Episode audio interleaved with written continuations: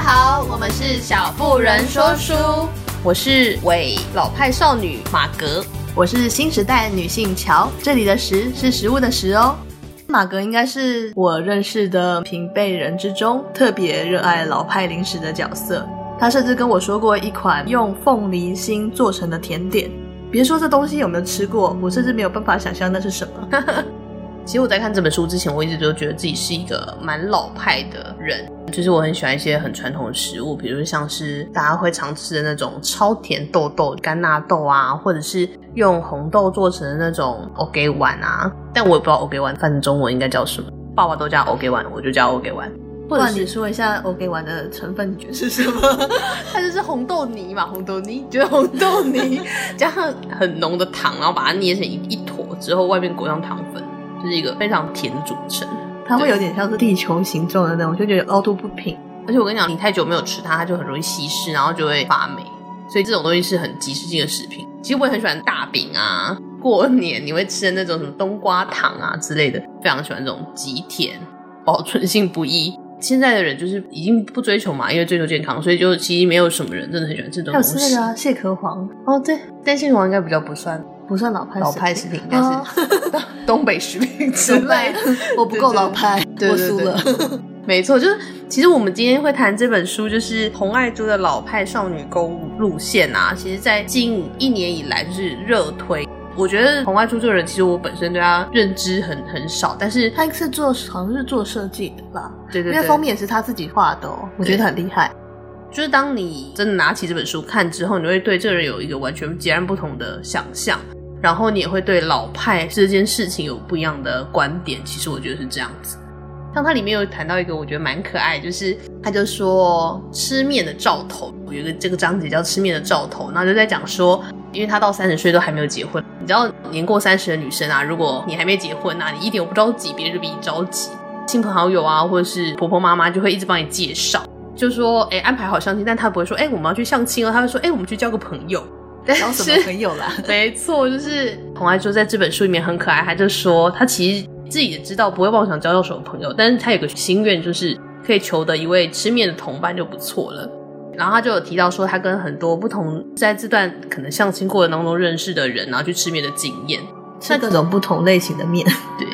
如果是巧啊，第一次约会，你会想要带那个人去吃些什么东西？能，限定台湾小吃吗？嗯，对。如果以台湾小吃来讲的话。其实现代人约会的风格就会比较倾向于吃那种西洋啊、欧式啊，或是日式这种料理，就不是异国料理，比较不倾向于吃台湾小吃类。我觉得一部分是可能会把重点放在谈话上面，所以大家会希望可以在一个可以久坐、环境 OK、清幽啊，然后灯光美、气氛佳的地方。重点是要可以久坐，大家都不希望第一次见面的时候，你跟对方坐不到十分钟，然后就 say goodbye 这样子。比如说，如果你真的是去那种传统小店，可能只有一个吧台，然后全部人是坐很挤，然后在那边，而且还是吹自然风或天风扇，然后就热气的，对，然后你就吃的一直脱妆，然后就 你完全无法想象那个约会状态。但是如果是我的话，我应该会希望可以跟对方去吃面疙瘩吧。虽然我觉得面疙瘩应该也是一个就是一直流汗脱妆，觉得很热，然后呢，整个特别是那个嘴巴附近的这个地方，可能都整个都卸光了，可能就会有小汗珠那种感觉。对对对对对。主要是因为我很喜欢吃那种厚实的面的质地，像是马哥这个不吃乌龙面、不吃面疙瘩的人，对，所以呢，他就是很不适合跟我一起去吃面。对，没错。那马哥你呢？如果说真的是传统的话，我可能会带他去吃像粉浆蛋饼这样的东西。其实我喜欢那种 Q 弹。你不是说你不喜欢 QQ 的东西？我不喜欢一直咬的，我喜欢一直咬。哎，好难解释啊！这个这样子，你们个人约早餐，个人嗜好，对对对，约早餐很好啊，还有约走走之类，去走走。我其实觉得，不管是吃什么东西，我觉得家族内的饮食习惯其实真的影响个人的吃饭风格很多。每次谈到这个事情，就会想到有一次我男友带我去吃一个非常高级的火锅店，那时候还点了一个松板猪之类的套餐。当那个肉盘一上来之后呢，我就迅速快乐的就这样子把它噔噔噔噔噔咻的全部都下下去了。呃，就我男友就非常激动的制止我，他说人家都是这样子一个夹起来之后呢，涮个几秒钟，他们就大概就熟了，然后等夹进去的时候才会口感跟那个质地刚好恰到好处。殊不知我就是这样子一个全部整盘一起下。结果他就很生气的在当场就骂我说：“富过三代才懂吃啦。”我觉得超呛的，超生气。没办法，我们是农家子弟。而且那时候我刚好看到一个网络文章，他在讨论说，同事们一起去吃饭的时候最讨厌哪十种情况。其中一种就是说，大家一起去吃那种吃到饱火锅的时候，不知道为什么就是会有人把一整个肉全部都咻的下下去，然后那个肉都变得太老。对，那个人就是说我。其实我觉得这种饮食习惯真的是环境中一直把你陶养成这个样子。就是我以前也是有吃那种排餐的经验。我其实以前吃排餐，就是人家排他们咻送上来，然后你就是等它油喷溅完就开始切割它。然后我的习惯就是我会拿刀跟叉，然后就咻咻咻，全部把它切成适口大小全部，然后我就把刀放在旁边，然后就开始一口一口吃。朋友就不能理解，他们就说：“天哪，怎么会这样子？你就像你吃多少就是切多少，这样子才可以保持着那个肉的那种适当温度。”我就说：“，他说你这样就会让它降温太快啊，巴拉巴拉巴拉。”然后我就想说，有这么 care 吗？然后就觉得我就是很很没有那种享受食物的那种感觉。就是因为我其实是爷爷奶奶带大的小孩，然后我觉得受到这种很传统的影响很深厚。因为我爷爷奶奶都是就是务农嘛，我们以前吃饭的时候，就是我爷就有一个概念，他以前就是很喜欢跟我们宣导这个概念。就是他以前在当兵的时候，他就说，你知道当兵的时候啊，第一碗绝对不可以盛得满满的，第一碗就要盛一半多一点点，然后你就要咻咻就把它吃完，然后再去盛第二碗，因为这时候可能就饭都会多煮一点点嘛，那就是吃完第一碗的可以去盛第二碗，所以你就会可以吃到一点五碗以上。我就一直觉得这个概念很神秘。就我们以前其实，在吃饭的时候，就是我爷爷都会希望我们就是赶快坐到桌子上面啊。你知道说，哎，来吃饭喽，然后全部人赶快上桌。如果你太晚来啊、delay 啊之类，就是姗姗来迟，他就会有点不开心。他就会说，哎，假崩龙对没得丁，就是跟不上别的队伍啦，就是吃不到什么好东西。所以我觉得这是完全是跟家族的饮食习惯有很大的影响。我的确觉得，说不定因为我们老家就是在可能我爷爷或我爸爸他们那个年代的时候，真的是穷过，食物是有限量的。然后呢，但是人口很多，所以大家就是 要赶快的上桌，赶快能多吃一点就是吃一点，大家大家都在成长期嘛。那时候是物资很缺乏的时候，就是他们经历过那个年代，然后他把这个求生欲望，然后就把它带给下一代。他其实隐藏在我们生活里面，只是我们看不太出来。所以其实我觉得，我们如果在那种一整群人里面，都算是这种吃饭吃的比较快的。而且呢，有些女生她们吃火锅是吃什么就下多少，但是像我们就是属于那种一开始不想吃的东西会先放着，但是其他东西全部下。我觉得我们跟一般女生的那种差异点，就是真的吃不完的东西会在锅里面，但他们吃不完的东西是在盘子上。他们知道自己要吃什么，然后他把东西弄下来，但是我们就会觉得，哎，这我都可以吃掉哦，然后我们就去把全部弄进来。所以这可能导致我们就是一直没办法那么窈窕的原因之一。没 错，作者就写一段说，其中有一个人跟他约会去吃意大利面店，那那上面的面呢就一坨奶油，然后看起来就是很不 OK，但他却吃的很香。我心里想说，我应该也是那个上面有一坨奶油，叽里呼噜吃的很香的人。没错，我们无论如何都可以囫囵吞枣，吃的很香。怎么搞得好像我们吃饭很没有文化？我觉得其实在这本书，就是《老派少女》这本书里面啊，就是很大一部分提到家庭跟食物这件事情，包括他后面还会连接一些有关他的回忆啊，就是制作食物的过程跟呃食物这个东西带给他的回忆的部分，比如泡茶或者是外婆煮很会煮吃的，因为他们是大家庭嘛，等等的那种。是 小有富贵的大家庭。对对对，然后马哥最喜欢这么说，没错，我也喜欢小有富贵。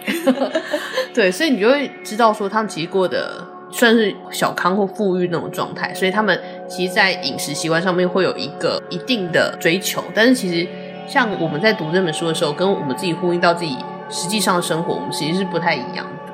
对他们来说，他们的呃日常可能是我们的过年。就他们的吃的那个排场就是很大，对 对对，每天都有好好几十盘菜这样。对，然后每个都是那种就是叫得出名字的那种复合式餐点，不是说你一道青菜就是青菜，青菜绝对没有单炒的，它就是里面一定会有一些佐料啊，然后提味等等的，就是你会知道说他在书写这些制作的过程当中，会让你嗅到或者是用想象力去知道说，哎，这个菜大概长什么样子，它有多么细致。但是我也很能够认同他说，双方的饮食习惯要合拍，相处起来才能够长久。我觉得里面有一个蛮可爱，就是他有讲到他们过年的时候会做一个叫做兜面的东西。但是兜面啊，就是我我的想象力是有点像是用太白粉或是一堆面粉类的东西，然后混拌很多不同食材，最后把那个汤汁收干，然后变成一坨一坨的东西。其实我本身没有吃过什么叫兜面，就是在红爱珠它的过年传统里面出现的一个食材。我觉得蛮可爱，就是他就说他们过年的时候呢，会有一个人负责来做兜面，然后他就要持锅铲啊，然后旁边就会有人帮忙弄食材的啊，帮忙捣乱的啊，他们就努力的做出这道过年兜面。这过年冬面做的好不好吃，就是会完全取决于那个人的手艺。如果做的不错，他就说：“哎、欸，做今年很不错哦，汤汁收的很干哦，料都有夹在里面哦之类的。”冬面变成一个他们是共通性的活动，很像是他们的所谓的过年仪式这种东西。对，没错。就是我们家族也算是，虽然就是务农的子弟嘛，但是我们应该也算是那种很有仪式感的大家族。就是我们所有的节日都不会被落掉，然后所有东西都一定要跟食物或者是礼俗 match 在一起。对对对，而且我们超喜欢拜拜，不知道为什么。我们过年的时候呢，初一初二就要早起拜拜，有多早呢？有时候天还没亮。大概四点就得起来折元宝，紧接着啊庙里走春，再就是我其实很喜欢我们家族这一点，就是我们就会有粿、花花粿、底粿，早年的时候还会有昂菇粿，糯米制品很多，对对，一直吃一直吃，真的是整个过年就会单餐都吃粿。像我自己是很喜欢，我完全可以接受三餐都吃粿，但是有些人是完全不能接受。我觉得粿就是在我们家里也算是过年的一个传统，就是我们过年一定要吃这个东西，然后就会觉得好像今年会过得很顺遂啊，然后大家就很团结在一起呀、啊。而且吃粿的话，一定要配北港的花生辣酱。北港的花生辣酱呢，就跟所谓的台中要吃东泉辣椒酱是一样的道理。如果你的吃粿没有配这个，或者你吃粽子没有配这个的话呢，就是很不道地。像我们清明呢，就除去扫墓这种传统之外呢，我们就一定要吃润饼。婶婶可能就前一周就要去预定饼皮、润饼皮。他买回来的时候，他就会征召说：“今天谁想要来帮忙分润饼皮啊？”然后他都说不想，但是还是会被叫出。所以我们大家就哦一哄而散，但是被逮到就是得去帮忙分润饼皮，因为他就我们就会把它拆开嘛，免得他们就粘着在一起。而且他们会就是都粘在一起，所以呢，你如果那种出手出脚的人就很容易把它撕破。像我就是会一直把它撕破的人，所以他们这件事情就是应该要找马哥去做。其实润饼是一个我觉得大家接受度很高的东西。第一个就是它是所有菜都是独立的，你继续搭配你想要的味道。第二个就是它可以加很多花生粉，所以就是小朋友的热爱。所以这润饼皮其实在我们家是一个很传统的清明食品，但是跟外面我买的完全不一样，我们就是自己搭配，然后会都有十几种菜，而且我们都随便乱包。我们小时候都是把它对折再对折，然后卷成一圈，就觉得好像像个画。事实上，外面的润饼都不是长那样，感觉就是吃的很粗糙，但是我们就很开心。因为像我就是一个很挑食的家伙嘛，所以我们就可以选择不要吃什么芹菜啊，青菜少夹一点啊，肉多夹一点啊，就还蛮快乐的。这是那种嗯清明少有的乐趣吧。接下来就是端端午节，《老派少女》这本书里面其实有提到一个小小的段落，是有关于南北粽之争。他就说，其实我觉得大家所谓的南北中之争，其实都只是捍卫自家的那个味道而已。像这我们就是明显的南部人，然后我们里面就会有很多自己产的东西，比如说自己种花生啊。其实我奶奶就很擅长包粽子，端午的时候都是自己包的粽子为主轴，因为我们家就是务农嘛，所以里面就会有我们自己种的花生啊，我们自己种的米豆。就是完全可以想象说捍卫自己家里的味道那种感觉啊！如果在家里吃久，就是去外面买那种外面卖的就是肉粽，就想啊加这么多胡椒哦、啊，内内心有很多问号。你的确会觉得北部粽的味道比较香，比较浓烈，然后感觉好像真的可以不拌什么酱就吃。但那那不是你记忆中的？对啊，你就觉得粽子这种东西啊，无论如何还是要加那个我刚才提过那个北港的花生辣酱，这个强力推荐。对，我们没有借业配。这就是我们所谓的家乡习惯的一个味道。下一个节日其实对我们来说是七夕。对大家来说，七夕有什么传统习俗吗？大家可能会疑惑吧。对我们来说，家族旁边的庙就是七星娘娘庙。只要七夕的时候，那边就会打拜拜，然后我们就会有饭桌啊，然后也会开始有一些家族的大聚会。对对对，对我们来说，就是七夕其实也是一个很重要的家族聚会的一个环节。对我们来说，是个重要的点。他们每年都会有那种大拜拜，通常都是由那年可能大拜拜结束的时候，对对，他们就会选一个炉主，炉主呢就是呢由各家有个代表，就是直角。如果刚好掷的那个圣杯的数量是最多的，他就是下一届要办的人。其实就是乡下活动，所以他们都会找那种劲歌热舞的，然后下面就是吃那个板豆，乡下的一种流水席风格。还有中秋都是吃自家种的柚子，我们家的物产丰饶。对，其实我们家是一个蛮有仪式感的家庭。呼应到这本书里面，洪外珠他其实也是一个很有仪式感的家庭。他们家自己是有开公司工厂，然后包括他们有一个喝茶的文化，或者是他们是一个大家庭，所以他们会有很多主食上面的文化，就是在这本书里面可以很清楚去体现这个东西。我觉得如果大家去阅读这本书的时候，应该可以从里面感受到，或者是回忆到说关于你自己的家庭，你们可能会有什么样的饮食文化在你生活当中潜移默化的存在你生命里面。这本诗的这部分写的真的很好。当然，就是像舒国志说的，就是他不止诗写得好，他是真的写得很好，没错。其他很多文字的地方就是都蛮触动我的啦。他的文笔在其实，在新生代的散文家里面来说，我真的觉得是一等一的好。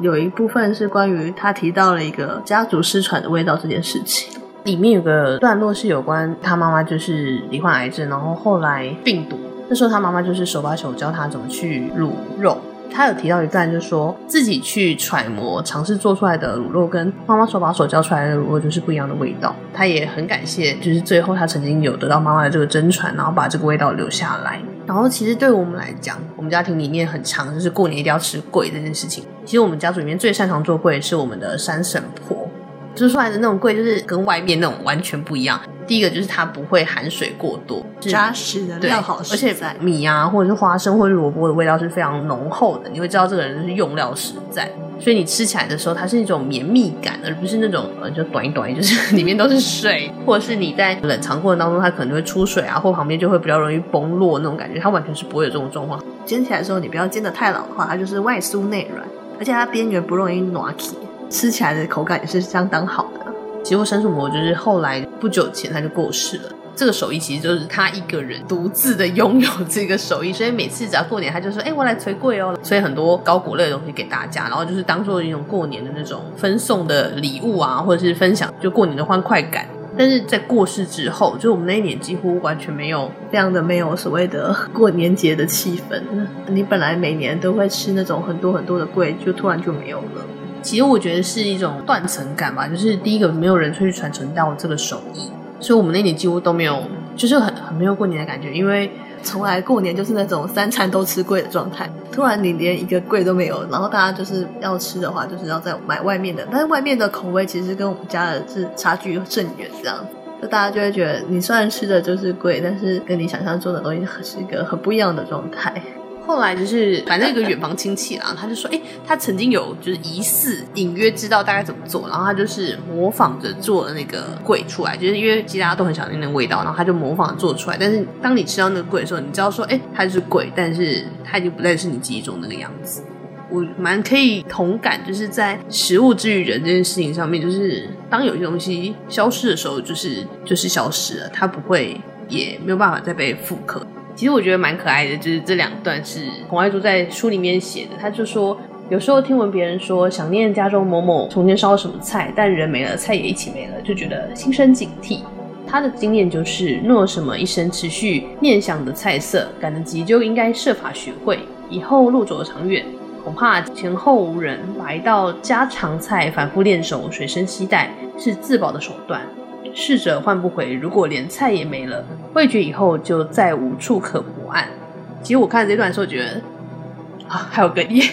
就是 蛮蛮有感触的啦。另外，他有讲到一段是有关旧物的这个东西，我也是印象蛮深刻的。他有一段是在讲说，他妈妈有很多流传下来的，比如砧板啊、刀片啊等等的，还有他们家以前就是在呃做工厂的时候，他们有那种泡茶的茶盒。其实我印象里面最深刻的一段就是他。他们家里有喝茶的文化，然后他爷爷有一个香港的挚友，就是常常都常年就是呃，之前有把他的小孩寄养在他们家里面嘛，然后他都会可能钱财就是运输不方便，他就会带一些茶叶过来作为一种互换的礼物，然后所以他们一直都有一个饮茶的习惯。后来他们就是公司不做，然后他妈妈也生病了，然后他有个段落是讲说，阿姨就跟他妈妈在他妈妈病逝之前，就是坚持说要退休。于是，在妈妈病榻前，就轻声的跟她说：“大姐，我要退休了。”妈妈已经无力说话，点点头，眯着眼笑，表示同意。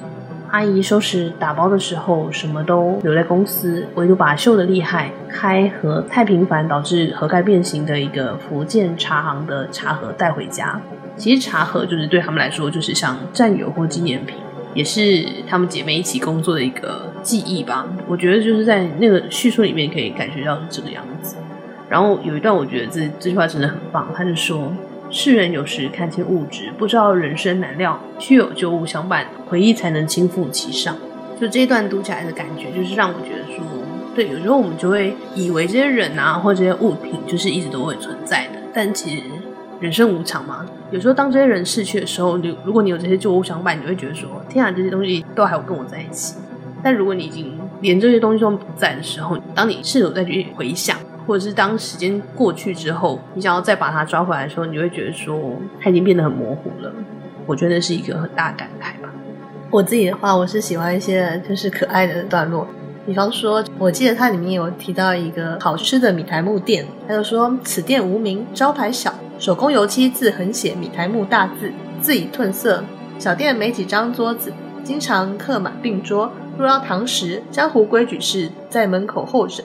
待一位面无表情的姐安排你，切勿自己闯。一切售卖项目以影印纸贴在墙上，墙上只写米苔目，没有说汤与干的两种。落座不要嚷嚷，不需举手。姐忙完别桌就过来，一切她心里有数，莫乱她节奏。唯一主食只有米苔目，人人叫上一碗，没特别交代就来汤的。若要干米苔目，必须强调。我觉得他写到江湖规矩这件事情，让我觉得超可爱。怎么江湖规矩啦？对对对，就是 吃饭的一个规矩。对，每个店的自己的文化。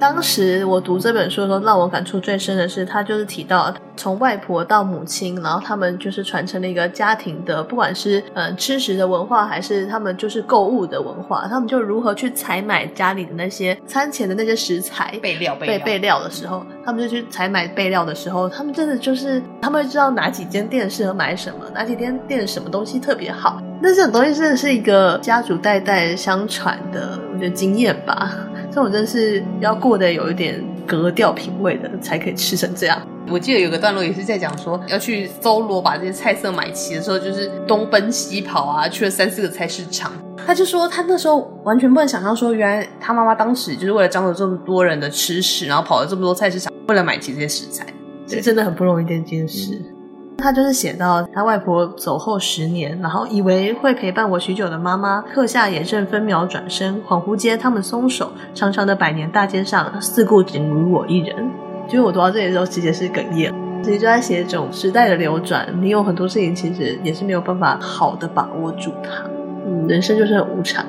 虽然介绍到这边，就是大家会觉得有一种感伤感。我们要说的是，在《老派少女》这本书里面啊，不是告诉你一个很传统，或者是。让你觉得硬邦邦的一个框架，我觉得所谓的老派不是这样的东西，它是一种跟你的记忆，或者是跟你的家庭，或者跟你的很多东西是连接在一起的。他利用老派这东西去表示说，他曾经在童年到现在长成这个回忆当中，他记忆中的那些事实，他的家庭，还有他的妈妈，就是外婆等等，还有出现在身边的人事物，你会觉得它是一个在那个时代的温润的存在吗？当你读到这篇文章，知道这里面的这些地点，甚至像我们今天还特别，因为刘仲基就在我公司附近，所以我们那时候就特别买了那个玫瑰酥糖跟椒盐桃片，桃片对茶吃，我觉得其实还蛮不错的。它就是一个你平常不会吃到的那种老派口味，不会特别去买来吃啊。对，除非你真的蛮喜欢，我是蛮喜欢的。我们感觉出来，马德很满意我们这次买的零食。我觉得它会给你一种很像路标。回忆在此，暂且前行吧，那种感觉，不要走太远啊，这些东西都还在。然后我们就是试着去尝尝那个味道，然后了解他，他想要在这个书里面带给我们，或者是想要留下来的一些东西。对，我觉得是一个很值得一读的书耶。我真的觉得，如果二零二一年你的余钱只够买一本散文集，那么你就买这本。对，我就是这么推荐它。而且其实当初我之所以会买它，我觉得其实洪爱珠在此之前我也是没有读过她的作品，因为我其实也是很少读那种文学杂志的人，不怎么文化怎么办？然后呢，我也从今日开始，对，就是我在接触他这本书之前，我也只知道他就是一个好像是做设计之类的人。我那时候没有很确定说我是不是真的要买这本，但是我就看到了我学妹就说，她读了这本之后，这本就成为她的今年最爱。我就觉得好像真的是要试试看。散文对我来说，他们是一个比较私密的，所以如果你不认识这个人的时候，你去读他的散文的时候，你总是会有一点隔阂感。但是我觉得红爱珠这本不会让你有这种感受，食物写的美味，然后呢，生活也写得很精彩，就他整个人是个活得非常有格调的状态，我觉得很棒，很有温度的一个人。恰如其分，恰到好处，嗯、就是不卖弄，然后也不不会让你觉得、嗯、好像看了之后没看到什么这种感觉。它是就真的是很丰富的，里面是一个缤纷多彩、色香味俱全的，让你有非常好的感官享受。如果大家也喜欢就是我们以上的分享的话，也欢迎大家就是下面有一些购书的链接，就是欢迎大家跟我们一起购买这本《老派少女购物路线》，对，跟我们一起阅读，然后也欢迎大家可以回馈就是相关的分享，在下面跟我们做讨论哦。那我们今天的分享就到这边，谢谢大家，拜拜。拜拜。